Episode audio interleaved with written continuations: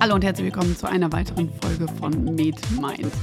Wir sprechen heute über ein Thema aus der Gefäßchirurgie, nämlich der Erkrankung PAVK, die periphere arterielle Verschlusskrankheit. Und ähm, die nötigen Infos, um ein Verständnis für die Erkrankung zu entwickeln, liefert uns heute ein Gefäßchirurg. Und zwar nicht irgendeiner, sondern Dr. Benjamin Weiß. Hallo Benny. Hi Alessa. ähm, wir fangen mal vorne an. Wenn ein Patient zu dir kommt mit einer vermeintlichen PAVK, ähm, wie erkennst du das Ganze? Also es gibt ja verschiedene Formen von PAVK, ähm, über die werden wir, glaube ich, später noch ein bisschen reden. Mhm. Aber meistens ist die Diagnose doch recht eindeutig zu stellen ähm, anhand der klassischen Symptome, die so ein Patient mitbringt. Der Volksmund kennt ja die Be Erkrankungen meistens schon unter dem Begriff der Schaufensterkrankheit. Ja.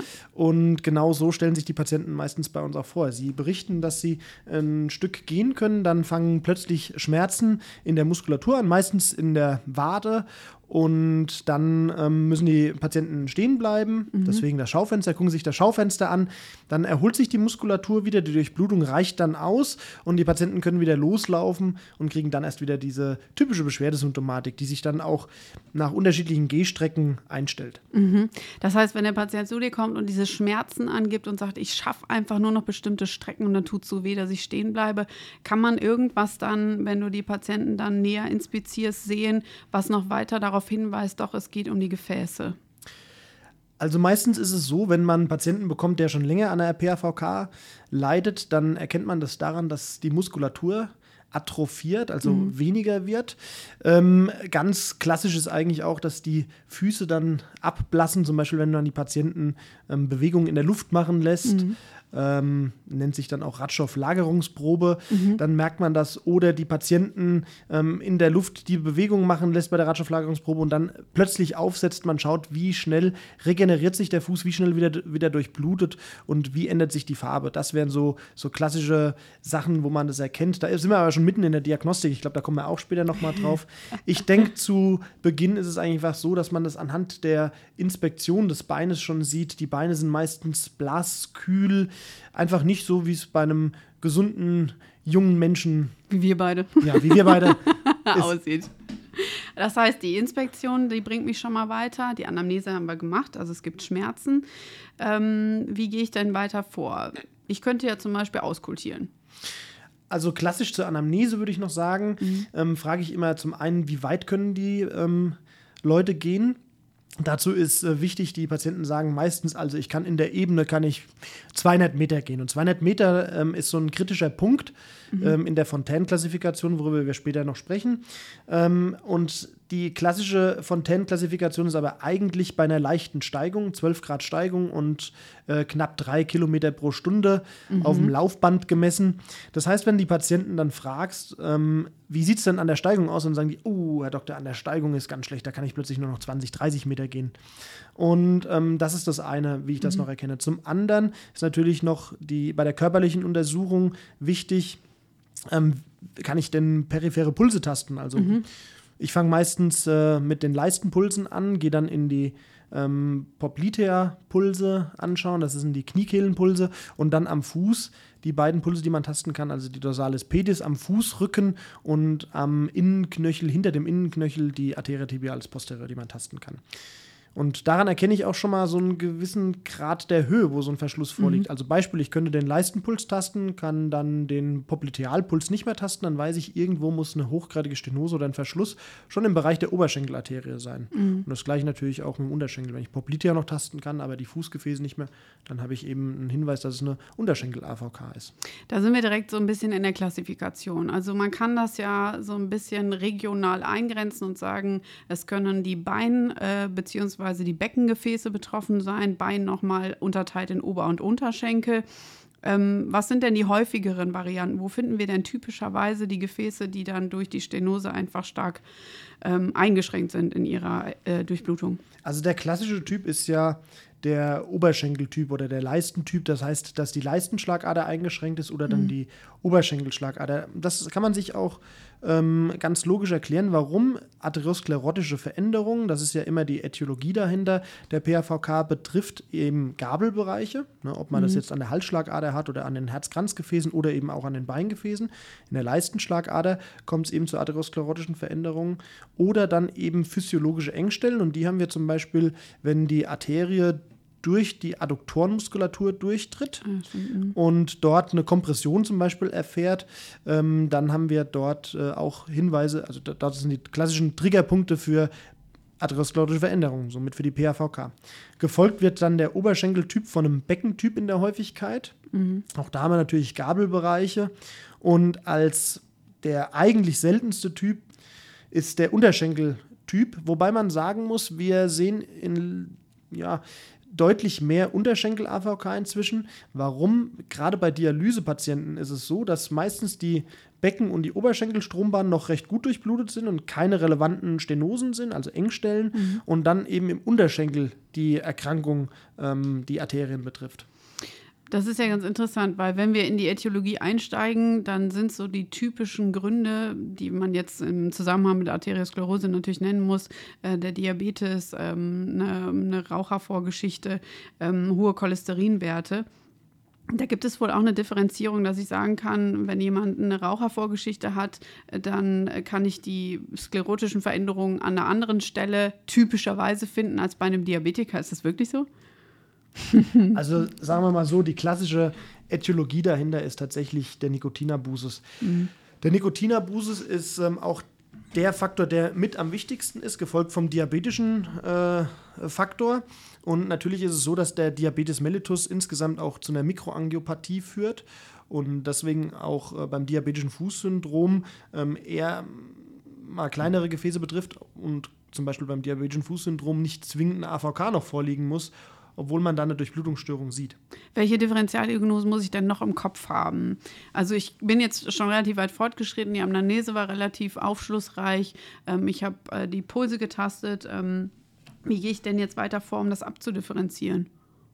Ob eine AVK vorliegt. Also für mich wäre eine mhm. klassische eine klassische Differentialdiagnose wäre ähm, natürlich das diabetische Fußsyndrom, mhm.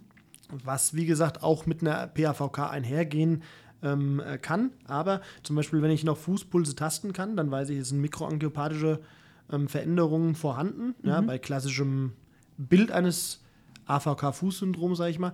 Wenn ich die Pulse noch tasten kann, aber ähm, dann, dann gehe ich davon aus, dass es eben nur der Diabetes ist.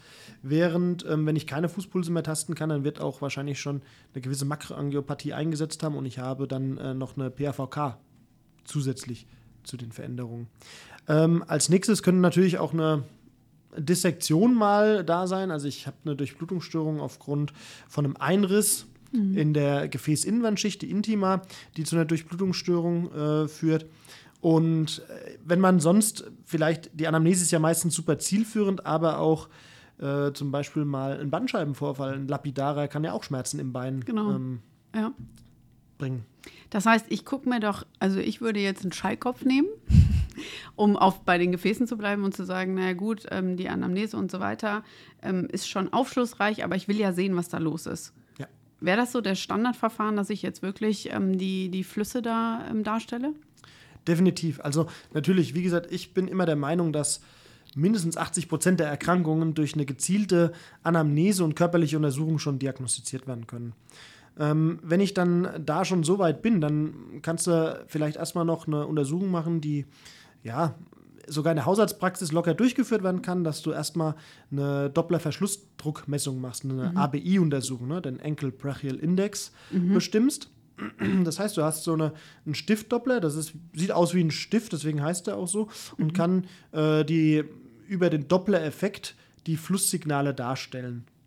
Ähm, das ist so, dass du dann dass du im Prinzip eine Blutdruckmessung machst, einmal mhm. am Oberarm und auch mit dieser Dopplersonde, mit dem Stiftdoppler, eine Blutdruckmessung vornimmst äh, am, am, am Fuß. Das mhm. heißt, du legst eine Blutdruckmanschette um den Unterschenkel, ähm, hältst dann die Dopplersonde auf die Dorsalis pedis und auf die Tibialis posterior. Mhm. Dann hörst du diese typischen Geräusche und ähm, wirst dann die Blutdruckmanschette aufpumpen, solange bis du kein Geräusch mehr hörst, lässt dann die Manschette ab und notierst dir den systolischen Wert, sobald dieses äh, Signal wieder einsetzt. Mhm. Und ähm, das teilst du durch den gemessenen Blutdruckwert am, am Oberarm. Und dann hast du im Prinzip schon mal den ABI und kannst dir ja vorstellen, jetzt äh, bei dir mit jungen, gesunden Gefäßen ist es so, dass natürlich mhm. der ähm, ABI 1 ist. Ja? Mhm. Also klar, dass dein Blutdruck im Oberarm genauso sein sollte wie am, am Unterschenkel oder am mhm. Fuß. Bei einem äh, klassischen AVK-Patienten ist diese Unterteilung des ABIs meistens so, dass man sagt, naja, 1 ist normal, ab knapp 0,7 ist es dann pathologisch und eine leichtgradige AVK. Bis 0,5 ist es so eine mittelgradige ähm, Durchblutungsstörung. Und unter 0,5 nennt man das dann auch Critical Limb Ischemia, also CLI. Ja, mhm. Eine kritische Extremitätendurchblutung, ähm, die auch dann häufig zur Amputation führen kann. Das ist schon das Stichwort für die Therapie, aber jetzt würden wir vorgreifen. Wir bleiben noch mal kurz bei der Diagnostik. Ja. Ähm, reicht das schon? Ist damit eine Diagnose gestellt? Also der ABI ist super aussagekräftig und kann im Prinzip schon eine Diagnose stellen. Natürlich ist es so, dass wir in der Klinik uns nicht auf den ABI alleine verlassen, sondern dass wir, wie du es ja auch vorhin schon ähm, so forsch wolltest, äh, deinen, deinen Ultraschallkopf in die Hand nehmen wolltest. Mhm. Du nimmst einen Ultraschallkopf in die Hand und hältst ihn aufs Gefäß und machst dort auch im Prinzip eine Flussmessung, mhm. ähm, auch über den Pulsed Wave Doppler. Mhm. Ähm, nimmst also wieder einen Doppler-Effekt und kriegst dort die typischen Flusssignale. Was ist ein typisches Flusssignal? Wir haben im Prinzip bei gesunden Gefäßen ein sogenanntes triphasisches Flusssignal. Mhm. Das besteht aus drei Phasen. Die erste Phase ist der systolische Vorwärtsfluss, den du misst. Die zweite Phase ist ein frühdiastolischer Rückwärtsfluss und der dritte Punkt ist dann wieder ein enddiastolischer Vorwärtsfluss. Wodurch kommt der zustande? Es ist ja so, dass die Aorta eine gewisse Windkesselfunktion hat und praktisch die enddiastolische Vorwärtsflusswelle wieder durch diese Windkesselfunktion ausgelöst wird. So wäre jetzt hoffentlich bei dir als mhm. junge, gesunde Nichtraucherin. Haben wir nochmal festgehalten an der Haben Stelle. wir nochmal festgehalten an der Stelle. ähm, bei den Öhmchen, sage ich mal, die mhm. 90 sind, die haben natürlich auch eine Abnahme der elastischen Fasern in der Aorta und haben diese Windkesselfunktion nicht mehr. Das heißt, die haben vielleicht auch keinen enddiastolischen Vorwärtsfluss, die haben einfach ein biphasisches Flusssignal, was aber noch normal ist. Was aber definitiv pathologisch ist, sind dann monophasische Flüsse. Das heißt, wenn du praktisch nur noch diesen systolischen Vorwärtsfluss hast, mhm. dann weißt du, aha, dem Gefäß vorgeschaltet, von dem, wo ich gemessen habe, muss eine Engstelle vorliegen. Und die kann ich dann auch detektieren? Also die Plaque, die Stenose, die könnte ich theoretisch dann auch sehen? Ja, die kannst du auf jeden Fall sehen. Wenn du mit dem, mit dem Schallkopf ein bisschen versiert bist und fährst das Gefäß ab, kommst du sicher irgendwo an der Stelle, äh, schon im B-Bild, wo du eben diese massive Plaque siehst, vielleicht sogar mit einem Schallschatten hinten dran. Dann weißt du, das ist so eine atherosklerotische Veränderung, die sicher relevant ist. Mhm. Und dann machst du da eine Flussmessung drin und dann äh, weißt du auch, dass in einer Stenose sich ähm, die Flussgeschwindigkeit auf jeden Fall steigert. Mhm. Ja, das Gefäß wird enger, das heißt, ähm, das Blut muss, um die gleiche Menge zu transportieren, schneller durchfließen. Und dann mache ich über diese äh, Messung der Flussgeschwindigkeiten eine Einteilung der Stenose-Graduierung. Und dann kann ich so im B-Bild das sehen und wie gesagt durch dann die ähm, Flussmaxima. Mm, Stichwort Einteilung. Inwiefern ist das denn wichtig, dass man das einteilen kann und das auch tut? Wieder bei der Therapie jetzt schon gelandet, aber wenn wir die einteilen, das können wir auch mal kurz an der Stelle machen. Es gibt vier Stadien. Das erste Stadium 1 sagt erstmal. Man hat eine gewisse PAVK, die vorliegt, aber es sind, ähm, es sind noch keine Symptome merkbar für den Also Patienten. keine Schmerzen und keine Einschränkungen in der Bewegung, genau. aber durchaus sklerotische Veränderungen der Gefäße. Genau. Dann komme ich zu zwei und da gibt es nochmal eine AB-Unterteilung. Ja, und die ist auch wichtig. Da sind wir bei den 200 Metern. Genau. Wie gesagt, am Laufband gemessen mit mhm. 12 Grad Steigung und ich glaube 3,6 km/h waren es, aber äh, grob 3 km/h. Mhm. Ähm, und wenn ich damit mehr als 200 Meter noch schmerzfrei gehen kann, bis diese Claudicatio-Symptomatik, so nennt man das, einsetzt, mhm. dann habe ich im Prinzip das Stadium 2a, mhm. habe ich eine Gehstrecke unter 200 Metern, habe ich Stadium 2b, habe ich Ruheschmerzen, habe ich dann Stadium 3. Und wenn ich Ulzerationen, also Wunden schon habe, jetzt egal ob das Nekrosen oder Gangräne sind, können wir vielleicht auch gleich nochmal drüber mhm. reden, über den Unterschied, dann habe ich ein Viererstadium der AVK. Und das ist relativ wichtig einzuteilen. Nebenbei, es gibt noch die Rutherford-Klassifikation. Mhm. Die benutzen wir aber im deutschen Sprachraum eigentlich kaum. Die ist, äh, hat ein paar Stadien mehr, ist äh, relativ ähnlich zur Fontaine-Klassifikation. Aber wie gesagt, in Deutschland brauchen wir die eigentlich nicht so.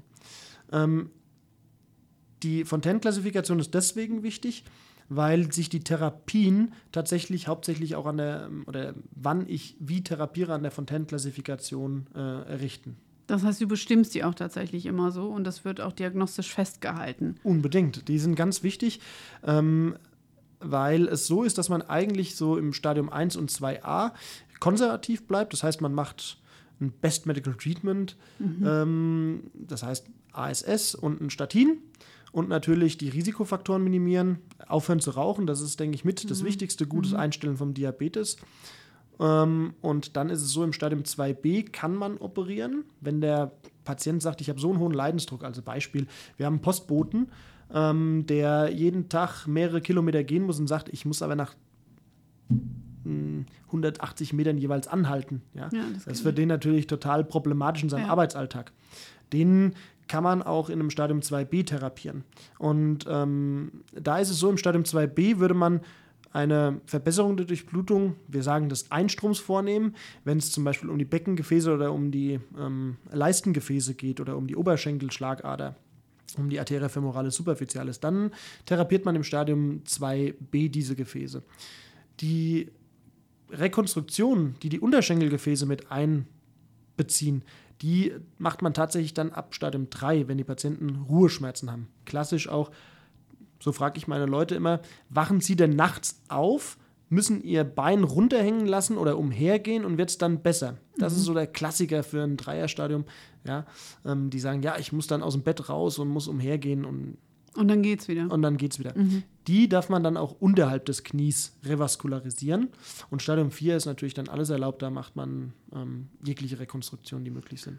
Sind wir schon mitten in der Therapie. Also abhängig vom Stadium, du hast schon gesagt, medikamentös. Der Thrombozytenaggregationshemmer. Genau. ASS ist drin, beziehungsweise Clopidogrel kann wohl auch eine Alternative sein. Korrekt? Ist korrekt, aber klassisch wird immer noch ASS verordnet. Gut. Und ein Statin? Was natürlich eine plaque-stabilisierende Eigenschaft hat und im Zweifel mit einer Vorgeschichte ja auch einfach die Hypercholesterinämie ein bisschen abschwächt oder zumindest in den Griff bekommt. Hm, wenn du jetzt von der ähm, operativen Nummer sprichst, ja. ähm, wie läuft das denn ab, Herr Chirurg? Da triffst du natürlich jetzt äh, gleich mitten in mein Herz. Ähm, ja, das wusste ich die doch. OP ist natürlich für den Chirurgen immer das Schönste. Es ist so, dass ähm, es verschiedene Verfahren gibt. Und das ist auch das Schöne, warum man Gefäßchirurgie macht. Mhm. Erzähl weil, uns davon. Ähm, weil es so ist, dass wir als Gefäßchirurgen sowohl minimalinvasive, also interventionelle Verfahren können, als auch die offenen Verfahren. Oder auch diese kombinieren. Dann machen wir eine Hybridtherapie. Klassisches Beispiel. Ein Patient hat eine Engstelle in der Beckenschlagader, zum Beispiel in der Arteria iliaca externa, und hat eine hochgradige Stenose in der Femoralisgabel. Mhm. Was machen wir mit dem Patienten? Wir würden die Femoralisgabel offen chirurgisch operieren und in gleicher Sitzung noch einen Stent ins Becken machen. Ne? Somit haben wir ein Hybridverfahren. Offen chirurgisch heißt Leistenschnitt, mhm. Präparation durch das ähm, Unterhautgewebe, Darstellen der Leistengabel mit ihren beiden Armen, der Arteria profunda femoris und der femoralis superficialis, zügeln uns die dann an. Mhm. Das heißt, wir legen so Zügelchen drum, dass wir zum einen die Gefäße äh, identifizieren äh, gut und auch wenn irgendwas zurückbluten sollte, können wir daran die Gefäße praktisch ähm, zumachen, wenn wir sie nicht mhm. jetzt gerade mit einer, mit einer ähm, Gefäßklemme zu haben.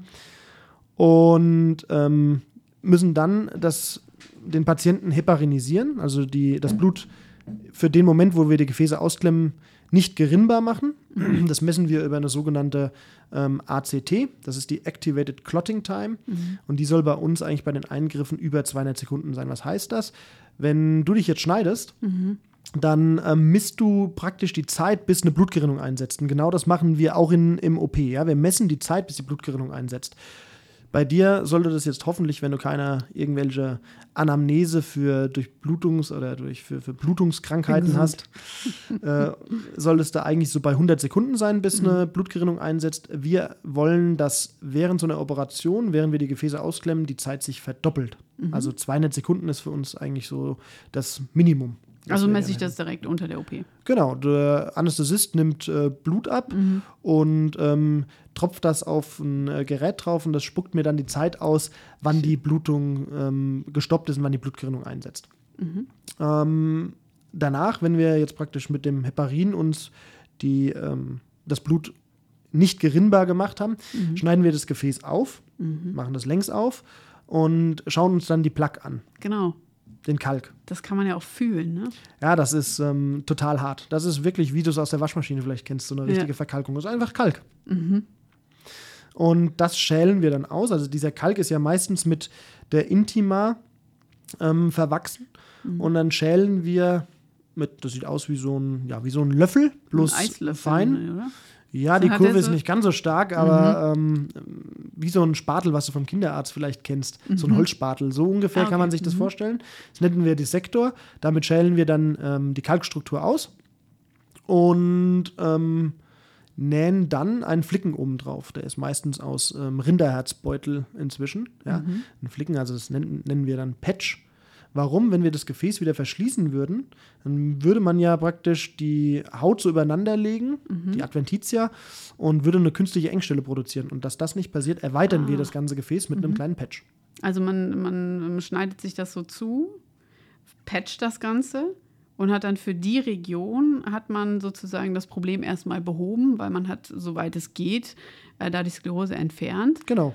Mm, der, die andere Nummer, die wir jetzt an der äh, Beckenarterie durchführen ja. würden.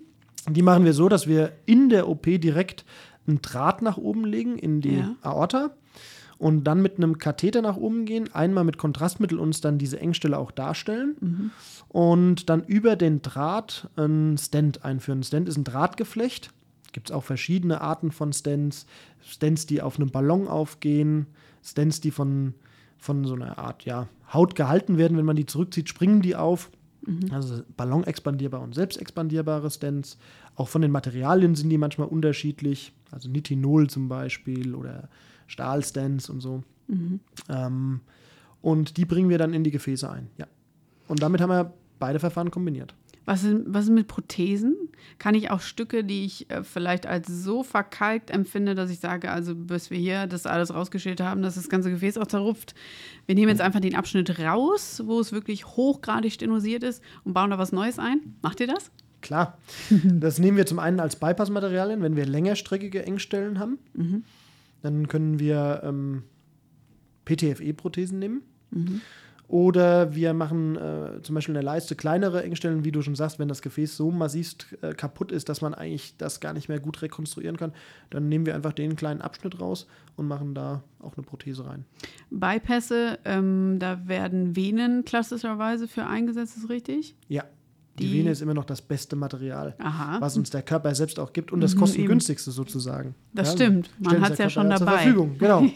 das heißt, man setzt die ab und mit wirklich praktisch über die stenosierte, äh, über den stenosierten Abschnitt hinweg den Bypass und hat damit den Blutfluss wiederhergestellt. Ja, genau. so einfach ist das. Natürlich musst du beachten, die Vene hat ja Venenklappen, die uns die Blutflussrichtung vorgeben. Ja, das ähm, heißt, man sollte sie erstmal nicht falsch rum annehmen. Ja, das wäre eine Möglichkeit. Entweder solltest du sie nicht falsch rum annähen, mhm. beziehungsweise du solltest sie ja falsch rum annähen, mhm. weil das, das ist wie ein Rückschlagventil. Ja, genau, also in der falschen Richtung ja, fließt nichts. Genau. Und deswegen musst du die Vene umdrehen, wenn du mhm. sie so benutzt. Ne? Das nennen wir dann Reverse-Technik. Du kannst hier aber auch Non-Reverse nehmen. Warum? Wenn du jetzt zum Beispiel so eine Vena Safina Magna ist ja das klassische, nimmst und gehst auf ein Unterschenkelgefäß, ja. dann ist ja klar, dass die Vene, die du unten am Knöchel rausholst, kleiner ist als das Venenstück, was du oben am Oberschenkel rausholst. Mhm. Und du willst ja jetzt, wenn du es umdrehst, hättest du ja praktisch das große Stück der Vene am kleinen Stück der Arterie. Mhm. Das willst du ja nicht. Mhm. Ja, weil dann hättest du ja schon von sich aus ein Mismatch und eigentlich eine Stenose produziert, weil du von einem großen Teil auf ein kleines Teil gehst. Mhm. Also gibt es die Technik auch das Non-Reversed machen. Ja? Was machst du da? Du zerstörst die Venenklappen. Das heißt, du gehst in die Vene ein mit einer Klappenschere und ähm, schneidest da die Klappen raus. Oder du nimmst ein Valvulotom, das ist ähm, praktisch ein, ja, sieht aus wie so ein, wie ein längeres äh, Stäbchen, was ähm, kleine Messerchen hat, die du ausfährst und ziehst es einmal durch die Vene durch und zerstörst damit die Venenklappen. Und dann, und kannst du die Vene auch ähm, non-reverse nehmen. Also Fantastisch. In richtiger Richtung, so wie sie aus dem Körper kommt. Verrückt, was ihr macht. Noch eleganter ist natürlich, die Vene an Ort und Stelle zu belassen mhm. und einen sogenannten In-Situ-Bypass zu machen. Das heißt, Du lässt die Vene dort, wo sie ist, präparierst du nur den oberen Teil der Vene und mhm. den unteren Teil und nur diese beiden Teile werden umgeschlagen und auf die Arterie genäht. Und mit den Seitästen Ja. machst du dann ähm, folgendes: die, ähm, schalt, sobald du die angeschlossen hast, ja, musst Ja. natürlich da auch die Venenklappen zerstören. Haben wir jetzt gelernt, ja. Ähm, und ähm, schaust dir dann im Ultraschall ähm, die Seitäste an und guckst, dass die Seitäste, die großen, dann noch abgebunden werden. Heißt, machst noch so kleine Mini-Stichinzisionen, sonst fließt ja das Blut nicht in die Arterie zurück, sondern in die Vene, weil das natürlich einen viel geringeren Widerstand hat. Richtig, ja. Was sind denn typische Komplikationen dieser Erkrankung? Also unter der OP, das kannst du uns gleich erzählen, was da so schiefgehen kann oder woran man zumindest denken muss. Ähm, und vor allen Dingen auch in der Nachsorge. Was ist typischerweise einfach, was muss man beachten? Also, die klassische Komplikation von so einer Operation sind eigentlich Wundheilungsstörungen. Und zwar hauptsächlich in der Leiste. Man muss überlegen, die Leiste ist ja recht nah zum Genitalbereich, wo auch eine gewisse Keimlast ist. Dann sind in der Leiste viele Lymphbahnen, Lymphknoten und so weiter, die wir auch bei so einer Operation unterbinden. Ähm, und ähm, sich dann im Prinzip Lymphfisteln bilden können als Beispiel. Das wäre so eine klassische OP-Komplikation. Ja. Aber die klassischen Komplikationen sind natürlich die Bypassverschlüsse. Warum? Weil die Patienten meistens nicht so compliant, nennen wir es ja, sind. Ja, also mitarbeiten, ähm, dass die im Prinzip aufhören zu rauchen oder den Diabetes jetzt von heute auf morgen gut einstellen. Ja, Sag mal einem Raucher, der sagt, ich rauche ähm, vier Päckchen am Tag, Klar. der sagt, ah, ich habe reduziert auf zwei. Und das Schöne ist, meistens sehen wir sie dann ähm, früh morgens, wenn wir ins Krankenhaus kommen, stehen sie dann am Raucherkabinchen vorne vor dem Klinikumseingang und du kennst deine Pappenheimer sozusagen. Ja, macht Sinn. Das heißt, äh, die Spätfolgen, wenn man die nochmal betrachten würde. Also ich rutsche ja letztlich einfach, wenn ich mich jetzt nicht compliant gebe, im Stadium einfach runter. Und irgendwann, das hast du schon angesprochen, komme ich dann ähm, zu Hautulcerationen. Das wird relativ hässlich. Ähm, Und stinkend natürlich. genau. Hautulceration im Sinne von Nekrosen. Das heißt, das sind im Prinzip einfach nur abgestorbenes Gewebe, was trocken ist und das kann sich natürlich mit Bakterien infizieren, super infizieren und dann komme ich ins, in die Gangrän. Ja? Also das ist der Unterschied. Die Nekrosen sind trocken und das Gangrän ist feucht und ähm, ist äh, meistens super stinkend. Und dann, ähm, naja, muss man ja noch irgendwie therapieren. Das kann man ja dann auch nicht so lassen.